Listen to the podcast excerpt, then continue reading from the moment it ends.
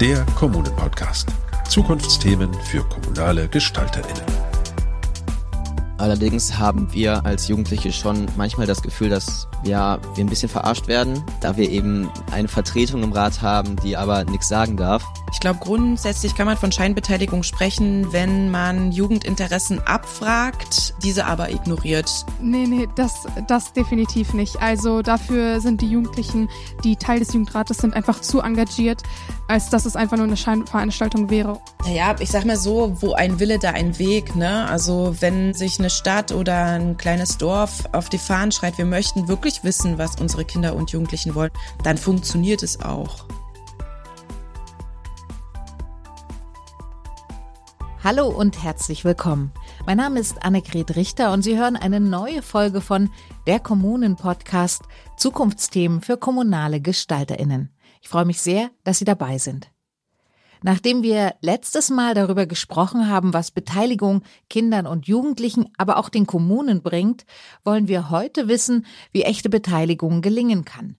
Welche Formate sind sinnvoll? Wann sollte man aufhören, über Formate nachzudenken, um das Ziel nicht aus den Augen zu verlieren? Und wo hört Scheinbeteiligung auf und wo fängt echte Beteiligung an? Schließlich ist Kinder- und Jugendbeteiligung zwar in aller Munde, aber die Vorstellung davon, was das eigentlich genau ist, sind weit weniger klar, als man denken könnte. Wo für den einen Jugendliche schon richtig beteiligt werden, hat für die anderen Beteiligung noch nicht einmal richtig angefangen. Ansprüche und Ziele gehen da eben weit auseinander. In dieser Folge wollen wir deshalb wissen, welche Faktoren für das Gelingen von Kinder- und Jugendbeteiligung wichtig sind. Ich möchte mich darüber heute mit Anniko Popella von der Deutschen Kinder- und Jugendstiftung Sachsen unterhalten. Sie leitet dort die Beteiligungsprogramme Jugend bewegt Kommune und Mission 2038. Hallo Frau Popella, schön, dass Sie heute bei uns sind. Ja, hallo. Schön, dass ich da sein kann. Und weil wir natürlich von den jungen Bürgerinnen und Bürgern selbst wissen wollen, ab wann sie sich ernst genommen und gefragt fühlen, hören wir gleich in unserer Rubrik Nachgefragt, was zwei Mitglieder des Jugendrats Münster dazu zu sagen haben. Doch zunächst erst einmal zu Ihnen, Frau Popella. Können Sie kurz erklären, was ist denn damit gemeint, wenn man von Scheinbeteiligung spricht? Ja, ich glaube, also das, äh, die Ausformung dessen, die sind ganz unterschiedlich, aber ich glaube, grundsätzlich kann man von Scheinbeteiligung sprechen, wenn man Jugendinteressen abfragt, ähm, diese aber ignoriert. Das äh, passiert in ganz unterschiedlichen ja, Färbungen, aber äh, die Abfrage und das Nicht-Umsetzen von den Interessen von jungen Menschen, das ist die klassische Scheinbeteiligung. Es gibt ja offenbar unterschiedliche Stufen der Intensität, auf denen man Kinder und Jugendliche beteiligen kann oder eben auch scheinbeteiligen kann. Können Sie uns dazu noch was sagen, auch wie diese Unterschiede aussehen? Naja, also erstmal fängt es ja damit an, dass junge Menschen überhaupt wissen, ähm, wo sie sich beteiligen können. Ähm, wenn diese Information nicht an die jungen Menschen herangetragen wird, ist da schon mal quasi der Einstiegspunkt gar nicht gegeben. Dann äh, gibt es die Möglichkeit, äh, mitzusprechen. Das heißt, äh, junge Menschen werden aktiv so in die Gestaltung involviert und bleiben eben über den Verlauf und endgültige Entscheidung informiert. Mitbestimmung ist dann schon ein bisschen mehr, wo eben tatsächlich auch Wünsche und Bedürfnisse explizit abgefragt werden und junge Menschen tatsächlich richtig Verantwortung übernehmen für die gemeinsam getroffenen Entscheidungen und die Konsequenzen dessen.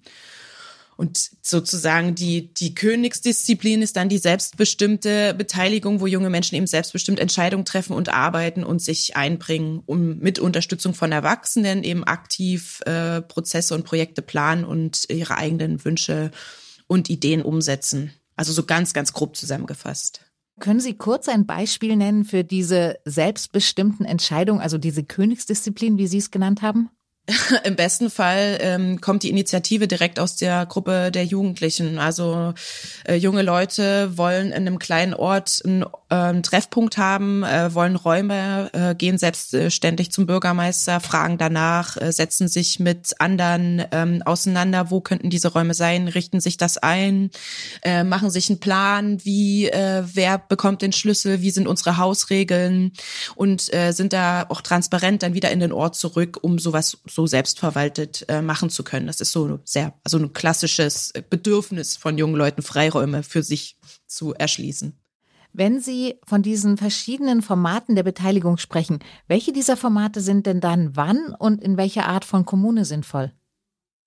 Ja, ich glaube, also das ist so die Erfahrung aus unserer Arbeit. Man muss schauen, wie sind denn die Voraussetzungen vor Ort? Also wie organisiert sich äh, der Gemeinderat, der Stadtrat? Äh, wie groß ist die Bereitschaft von den erwachsenen Akteuren tatsächlich Verantwortungsräume zu öffnen und Verantwortung zu übergeben?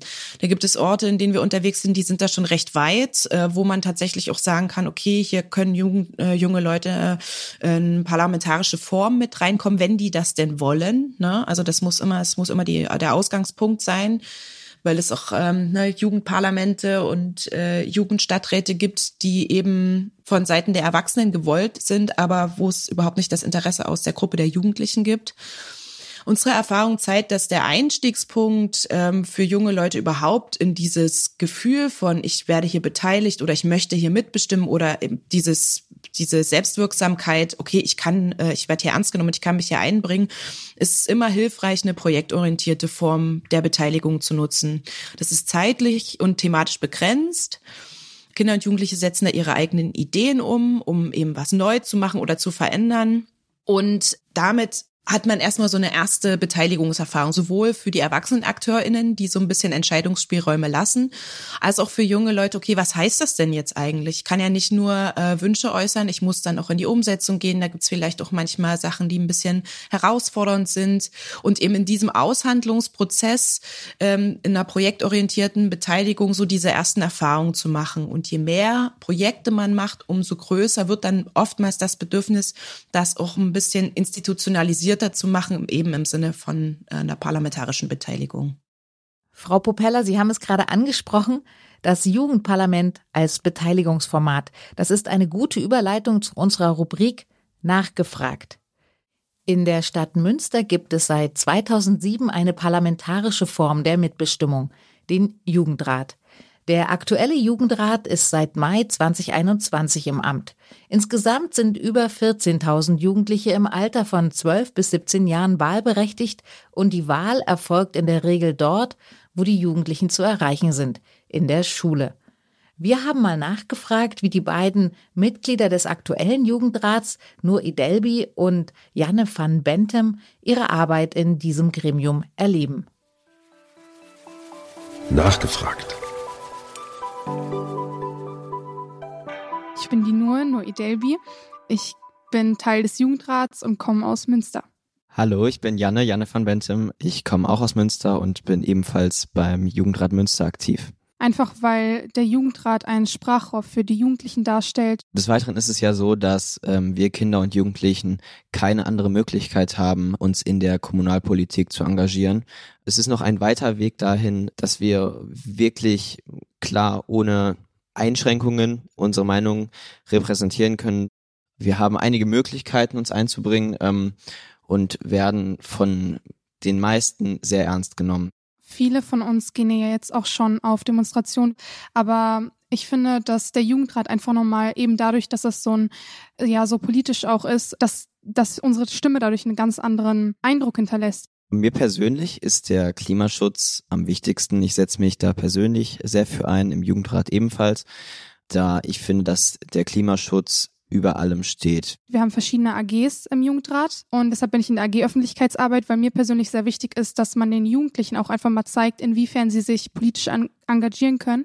Also wir haben zwar oft verschiedene Meinungen, das ist ja auch okay und das soll ja auch so sein, aber wir sind trotzdem alle sehr respektvoll zueinander. Oft nicht immer. Oft kommen wir zu Kompromissen. Aber meiner Meinung nach und meiner Ansicht nach läuft das immer ganz geregelt ab. Wir sind eben auch ein politisches Gremium. Wir repräsentieren die Jugend ähm, von Münster und da ist es natürlich wichtig, dass man respektvoll miteinander umgeht. Wir haben alle dazu gelernt. Die meisten von uns hatten noch gar keine kommunalpolitische Erfahrung. Wir werden uns alle noch weit mehr informieren müssen, um eben ja quasi in vollen Zügen dabei zu sein. Beispiel Rederecht. Da hat der letzte Jugendrat 2019 einen Antrag eingebracht zum Rederecht. Der wurde in den Ältestenrat verlegt und der hat das dann über zwei Jahre vor sich hergeschoben, wo es dann erstmal ein paar persönliche Gespräche gebraucht hat, bis das Ganze wieder aufgenommen wurde. Natürlich gehört es auch im Rat zum parlamentarischen und respektvollen Umgang, dass man ernst genommen wird. Allerdings haben wir als Jugendliche schon manchmal das Gefühl, dass wir, wir ein bisschen verarscht werden, da wir eben eine Vertretung im Rat haben, die aber nichts sagen darf. Eben weil wir uns als Repräsentanten der Jugendlichen Münsters sehen, ist es halt unser Ziel, dass wir ein Rederecht im Rat bekommen und werden uns, was das angeht, auch anstrengen. Allerdings ähm, erleben wir auch immer wieder, dass Parteien auf uns zukommen, mit uns Gespräche führen, mit uns in Diskussion treten und wir am Ende ja mit äh, einem sehr guten Meinungsaustausch aus einem Gespräch rausgehen. Man braucht nicht unbedingt aktiv ein Rederecht im Rat, um seine Meinung einzubringen. Wir führen ja, wie gesagt, Gespräche mit PolitikerInnen. Das ist ehrlich gesagt auch das Einzige, was wir jetzt zurzeit machen können. Der einzige Einfluss, den wir haben. Und ähm, auf diese Art und Weise versuchen wir beispielsweise auch, ja, das mit dem Rederecht anzuregen oder hinzubekommen. Nee, nee, das, das definitiv nicht. Also dafür sind die Jugendlichen, die Teil des Jugendrates sind, einfach zu engagiert, als dass es einfach nur eine Scheinveranstaltung wäre. Und wir haben auch so viele Ziele vor Augen, für die wir uns auch aktiv einsetzen. Also, meiner Meinung nach, eben um eine gelungene Kinder- und Jugendarbeit in einer Kommune zu erzielen, besteht der erste Schritt eben darin, dass Jugendliche oder Kinder und Jugendliche sich engagieren. Und das ist so ein Wunsch, den ich vielleicht am Ende nochmal mitgeben möchte für die Jugendlichen, dass sie eben diese Chance ergreifen, ja, ihre Meinung zu vertreten und aktiv etwas zu bewirken. Was ich persönlich für sehr wichtig in der Kinder- und Jugendbeteiligung ähm, halte, ist, wenn man eben nicht die Möglichkeit hat, sich bei Jugendräten beispielsweise zu engagieren, dann gibt es andere Möglichkeiten, wenn einem etwas in der Kommunalpolitik nicht gefällt, wenn man aktiv etwas verändern möchte, dann haben wir beispielsweise Demonstrationen, die ein großer und super wichtiger Hebel in unserer Demokratie sind. Andererseits habe ich gerade schon angesprochen, die Jugendparteien, bei denen man sehr oft auf Gehör stößt.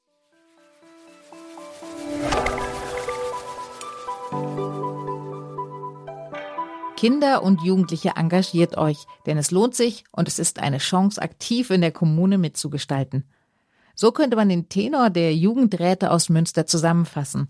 Trotz einiger Unzulänglichkeiten in der Zusammenarbeit zwischen dem Jugendrat und dem Stadtrat scheinen die Jugendlichen ja zu finden, dass der Jugendrat seinen Zweck erfüllt, auch wenn er noch nicht ganz so wirksam ist, wie sie es gern möchten. Frau Popella, wir haben ja nun schon viel darüber gesprochen, welche Beteiligungsformate es gibt und wann und wo sie sinnvoll sind. Aber solche Formate sind ja auch schlussendlich immer ein Mittel zum Zweck. Was ist denn aus Ihrer Sicht der Zweck der Beteiligungsformate für Kinder und Jugendliche? Ganz klar, ähm, Menschen ähm, ähm, aufwachsen äh, zu lassen und die zu inspirieren, ähm, sich ihre Zukunft selber zu gestalten und sich ähm, in die Zivilgesellschaft einzubringen und äh, die Demokratie zu stärken. Also das ist, glaube ich, äh, diese Erfahrung zu machen, wie laufen demokratische Prozesse, um dann als Erwachsene auch zu verstehen, wo kann ich Einfluss nehmen ähm, und wie, wie werden auf äh, Landes- und Bundesebene Entscheidungen getroffen. Wenn es nicht nachvollziehbar ist, entsteht dann recht schnell Verdruss. Wenn ich aber als junger Mensch die Erfahrung mache, was es bedeutet, wenn ich mich einbringe, wenn ich Entscheidungen mitgestalte, dann ist auch die Lust sozusagen, ähm, sich ja zivilgesellschaftlich zu engagieren und einzubringen, viel größer. Das heißt, je früher Kinder und Jugendliche an diese Prozesse herangeführt werden, desto wahrscheinlicher ist es, dass man sie dann auch später als aktive Menschen in der Kommune hat. Genau. Wir haben es ja bei den Jugendräten aus Münster gehört. Sie waren ja schon etwas frustriert, im Stadtrat kein Rederecht zu haben. Wie schafft man es denn in den Kommunen, dass man den Zweck der Kinder- und Jugendbeteiligung in der Stadt vor lauter Verfahrensfragen nicht aus den Augen verliert? Naja, ich sag mal so, wo ein Wille, da ein Weg, ne? Also wenn ähm, sich eine Stadt oder ein kleiner, kleines Dorf auf die Fahnen schreit, wir möchten wirklich um, wir möchten wirklich wissen, was unsere Kinder und Jugendlichen wollen. Und wir stellen da ähm, altbewährte Verfahren um und verändern die, damit eben junge Leute in Entscheidungsspielräume tatsächlich reinkommen können, dann funktioniert es auch. Also das ist einfach, die Möglichkeit gibt es einfach dort, wo das eben blockiert wird und ähm, ja junge Menschen, sage ich mal, als beratende Mitglieder irgendwie fungieren, aber letztendlich kein Stimmrecht haben, ist das Indiz quasi dafür, dass ähm, die Skepsis ob da junge Leute wirklich mitbestimmen können. Ne? Können die das? Die können das doch gar nicht. Ne? Also da, da schwingt es so ein bisschen mit. Und wenn man, wenn man sagt, man möchte wirklich Kinder und Jugendliche beteiligen, dann ist man als erwachsener Akteur, Akteurin auch gezwungen, diese Entscheidungsspielräume zu schaffen. Und damit, ähm, das war Ihre Eingangsfrage, wenn ich nur abfrage, was wollt ihr und das letztendlich keine Konsequenz hat, dann ist das Scheinbeteiligung, ganz einfach. Was können die Kommunen oder die Vertreterinnen in der Kommune aktiv tun, damit es eben keine Scheinbeteiligung ist, sondern eine aktive Beteiligung der Kinder und Jugendlichen wird? Na, ich glaube, einerseits ähm, so in der Erwachsenenwelt tatsächlich dafür werben, und so viel wie möglich erwachsene AkteurInnen mit in so eine projektorientierte Form bringen, weil ich glaube, dass ganz viele erwachsene Menschen denken, dass eben äh, Kinder und Jugendliche diese Ausmaße ihrer Entscheidungen noch nicht abschätzen können oder dass sie sehr egoistische Entscheidungen treffen, dass sie nicht in der Lage sind, Entscheidungen für das Gemeinwohl zu treffen. Wir erleben das aber völlig anders. Also junge Menschen treffen sehr verantwortungsvolle ähm, Entscheidungen und haben durchaus nicht nur ihresgleichen, sondern äh, die gesamte Bürgerschaft im Blick. Und ich glaube, dass es da diese Überzeugungsarbeit braucht und das geht am besten, indem man es eben erfährt und mitmacht, indem man erwachsene Akteure dazu bringt, mit Kindern und Jugendlichen gemeinsame Projekte umzusetzen und dann erst im zweiten Schritt ist es aus meiner Sicht sinnvoll, strukturelle Veränderungen zu treffen. Ansonsten ist das immer ein Kampf und es ist immer, ähm, es wird immer schwierig sein, da tatsächlich eine ernst, echte Wirksamkeit für Kinder und Jugendliche zu ermöglichen. Welche Rolle sehen Sie da bei Stadt- und Gemeinderat oder den BürgermeisterInnen oder auch bei den Parteien? Das ist eine ganz, ganz entscheidende Rolle. Also ähm, erstmal ist, glaube ich, der Bürgermeister, die Bürgermeisterin ein ganz wichtiger Ansprechpartner. Wir erleben das ähm, in Kommunen dort, wo die Initiative für Kinder- und Jugendbeteiligung quasi von der Bürgermeisterin kommt. Dann ist dort, da ist der Zug dahinter. Und das strahlt in die, in die Stadträte, in die Gemeinderäte. Und da wird eben diese Überzeugungsarbeit geleistet. Das sind ganz, ganz wichtige AkteurInnen, weil die zumindest auch viele im ländlichen Raum, wo es äh, quasi über das Erdenamt beziehungsweise Nebenamt funktioniert. Das sind alles Menschen, die noch in der Freiwilligen Feuerwehr sind oder eben in anderen ähm, ja, Arbeitskontexten. Und die brauchen diesen Support, also diese Einigkeit im, im Stadtrat braucht es, um das in die Kommune tragen zu können und dann letztendlich beim normalen Bürger zu platzieren. Und da muss man sich im Grunde alle Engagierten, und das sind ja äh, in der Regel eben Stadträte und Gemeinderäte so per se, aber auch darüber hinaus äh, Schule, eben Feuerwehr, Jugendclubs, Sportvereine, also alles dort, wo, wo Kinder und Jugendliche in irgendeiner Form stattfinden, die müssen zusammengebracht werden, weil, also speziell, wir sind ja im ländlichen Raum unterwegs, der demografische Wandel nagt an allen Kommunen, die haben ein Problem, weil die äh, Kinder und Jugendlichen wegziehen oder perspektivisch wegziehen werden. Und und ähm, darin liegt aber auch eine große Chance von äh, Gemeinderäten und Stadträten, die Orte attraktiver zu machen um junge Menschen zu motivieren, dort zu bleiben. Und ich bleibe als junger Mensch dort, wo ich wirksam werde und ernst genommen werde. Dort, wo ich ignoriert äh, werde, da gehe ich weg, da suche ich mir die Orte, wo ich, wo ich ernst genommen werde.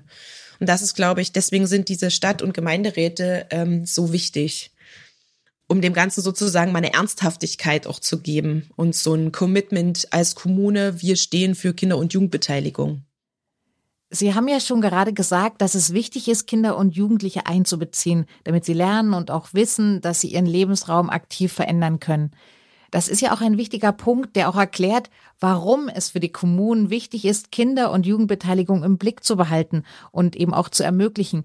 Können Sie auf dieses Warum noch einmal genauer eingehen? Also in erster Linie geht es natürlich äh, um äh, die ja, Selbstwirksamkeitserfahrung von Kindern und Jugendlichen. Das ist ein ganz wichtiger, ganz wichtiger Punkt zur Persönlichkeitsentwicklung, zu merken, meine Stimme hat Gewicht, ich werde ernst genommen, ich werde wirksam. Das ist ein ganz, ganz, ähm, ganz signifikanter Punkt und das ist auch in der Verantwortung aller Erwachsenen, das zu ermöglichen. Auf der anderen Seite brauchen Orte eben attraktive Lebensbedingungen, also sowohl der städtische als auch der ländliche Raum. Der ländliche Raum hat es da ein bisschen schwerer, weil da einfach so per se weniger Angebote sind. Und eben mit dem äh, demografischen Wandel, Wegzug von äh, ja potenziellen Fachkräften, och, ne, vergeben sich Kommunen ähm, etwas, wenn die dieses Potenzial und auch diese Vielfalt, die in den äh, Kindern und Jugendlichen liegt, nicht anzunehmen.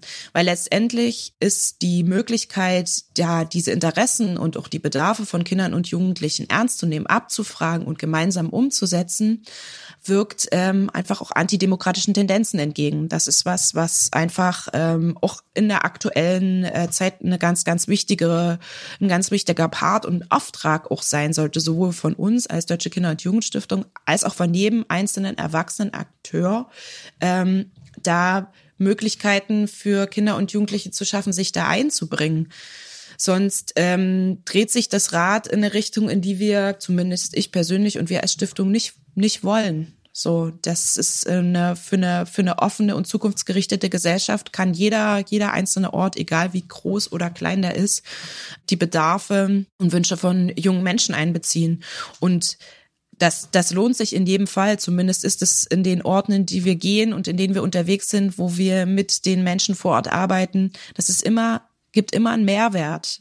Diese Orte werden vielfältiger. Die Menschen rücken näher zusammen. Es wird bunter und es wird einfach lebenswerter. Es geht also gar nicht immer um das konkrete Projekt vor Ort, sondern auch um größere gesellschaftliche Prozesse des Zusammenlebens, oder? Das und tatsächlich, ähm, also äh, Erwachsene profitieren auf jeden Fall äh, davon, mal den Blick in so eine kindliche oder in eine jugendliche Welt zu werfen. Also das ist auch quasi generationsübergreifend im, im Gespräch zu bleiben.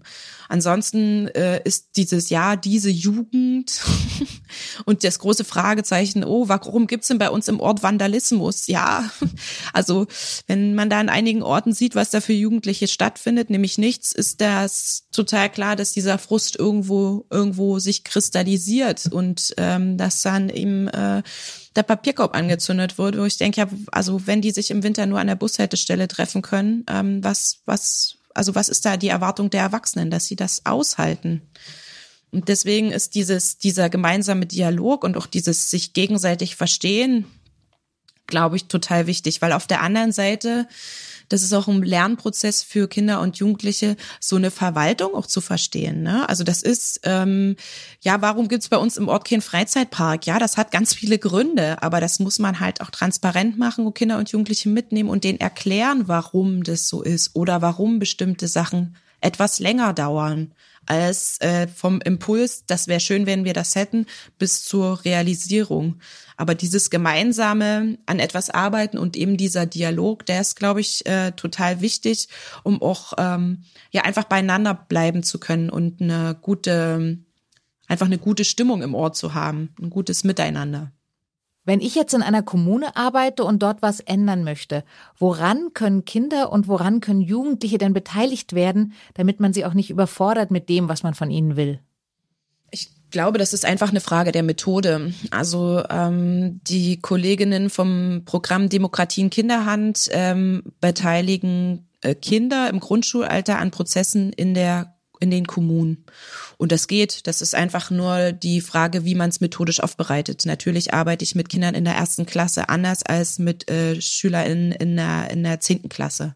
Das sind einfach unterschiedliche Methoden und man muss sich eben genau darauf einlassen, wo die gerade sind und was die verstehen können. Aber die Kolleginnen aus dem Programm sind aktuell ähm, dabei, Ortsentwicklungskonzepte, die die ähm, Kleinstädte und Dörfer initiieren, gemeinsam mit, äh, mit GrundschülerInnen zu gestalten. Das funktioniert. Das ist überhaupt kein Problem. Man muss nur eben wissen, äh, wie man sich diesen, diesen Kindern da methodisch nähert. Das ist halt äh, spielerischer als äh, in einer Gruppe mit 16-Jährigen.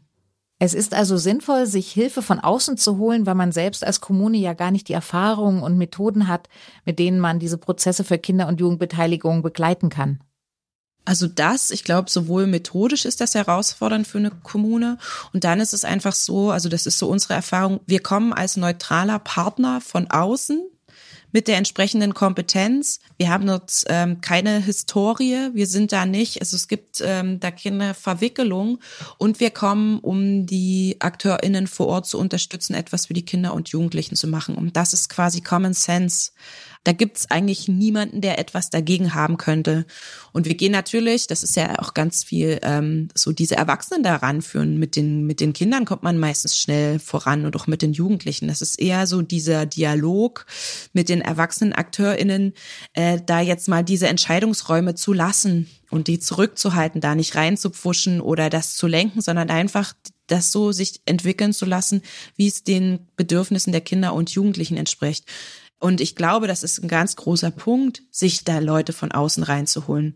Weil so eine Kommune, mit denen wir da, die sind, die sind in so vielen Aufgaben, die sind so belastet, vor allem auch jetzt äh, mit Corona, mit der Pandemie, mit der ganzen Organisation dieser Orte, das ist so, so, so viel Arbeit. Ich glaube, dass das dann auch ein guter Punkt ist, sich da zu entlasten und sich da die Kompetenz von außen reinzuholen und da nachzufragen. Und es gibt da ganz, ganz viele Möglichkeiten, sich da unterstützen zu lassen oder sich äh, diese Kompetenzen ähm, anzueignen. Sie haben es ja gerade schon erklärt, es sind ja oft eher die Erwachsenen, die die Ideen der Kinder nicht ernst nehmen. Was geben Sie denn den Kommunen mit auf den Weg? Welche Haltung sollten Sie den Formaten der Kinder- und Jugendbeteiligung entgegenbringen?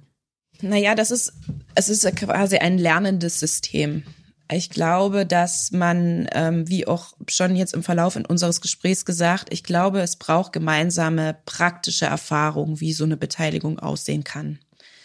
Weil äh, Ansonsten, also es, geht uns eigentlich grundsätzlich so, man kommt in einen Ort, da gab es die Initiative vom Bürgermeister oder von ähm, einem anderen Menschen aus der Verwaltung, der gesagt hat, ähm, ja, ich finde das wichtig, dass wir etwas für unsere Kinder und Jugendlichen machen, denn ähm, gehen wir da in den Prozess und stellen uns vor und erzählen, wie wir das machen.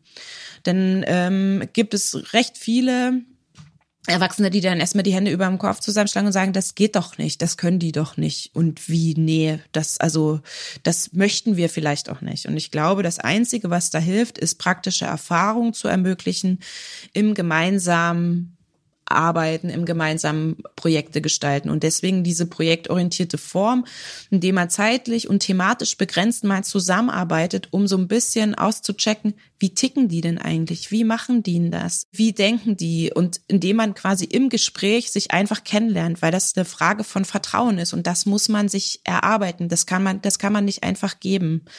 Da gibt's immer eine Restskepsis. Und wenn diese Restskepsis bleibt, bedeutet das, dass es diese Entscheidungsspielräume faktisch nicht nicht geben wird oder nur sehr eingeschränkt. Und unser Ziel ist es ja, echte Beteiligungsmöglichkeiten zu schaffen. Und das ist, das dauert auch. Ich glaube, das ist ein ganz wichtiger Punkt, dass man sich dafür die Zeit nehmen muss. Und das ist nichts, was man mal so nebenher machen kann. Das ist eine, eine große Aufgabe für Kommunen.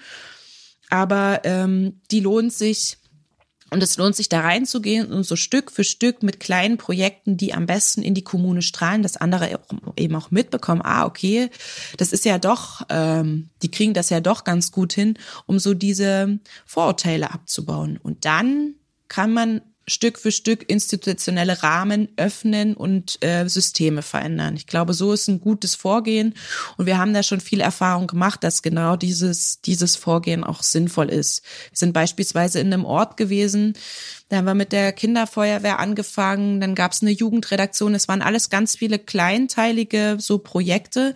Und letztendlich hat diese ähm, Kleinstadt sich dazu entschieden, ähm, wir verabschieden ähm, eine Leitlinie für Kinder- und Jugendbeteiligung, weil der Hauptamtsleiter gesagt hat, ja, ich möchte nicht, dass das an mir als Person hängt, sondern ich möchte das Commitment des ganzen Ortes, der ganzen Kommune. Und deswegen nehmen wir das in unsere Gemeindeordnung auf. Und das ist jetzt so.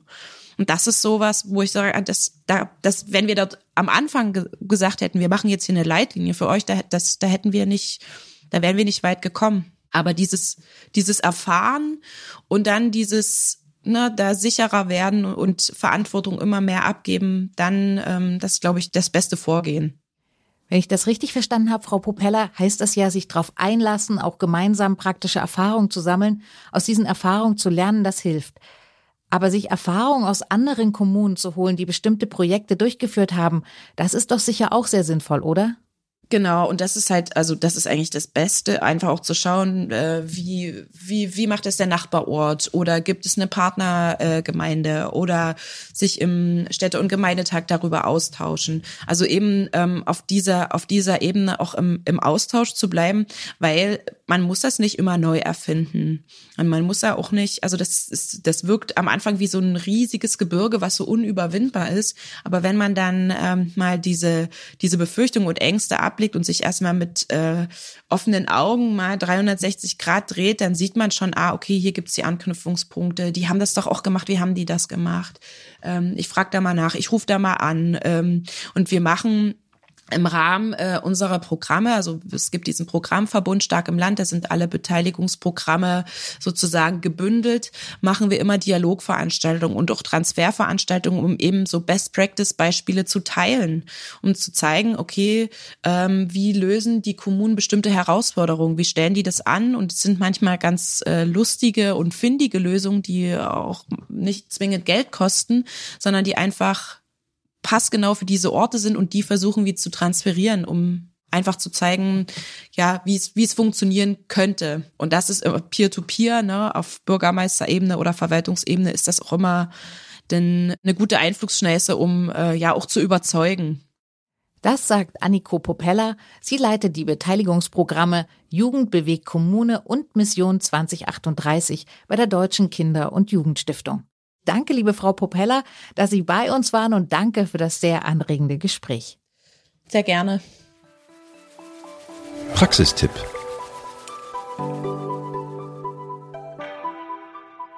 Wollen Sie Beteiligungsformate für Kinder und Jugendliche in Ihrer Kommune etablieren? Dann stellen Sie sich zunächst die Frage, welches Ziel Sie verfolgen. Sollen die Jugendlichen erst einmal informiert werden? Sollen sie mitbestimmen oder selbst bestimmen? Daran entscheidet sich, welche Formate sinnvoll sind, ob beispielsweise ein langfristig arbeitendes Gremium wie ein Jugendparlament oder eine projektorientierte Form passend sind.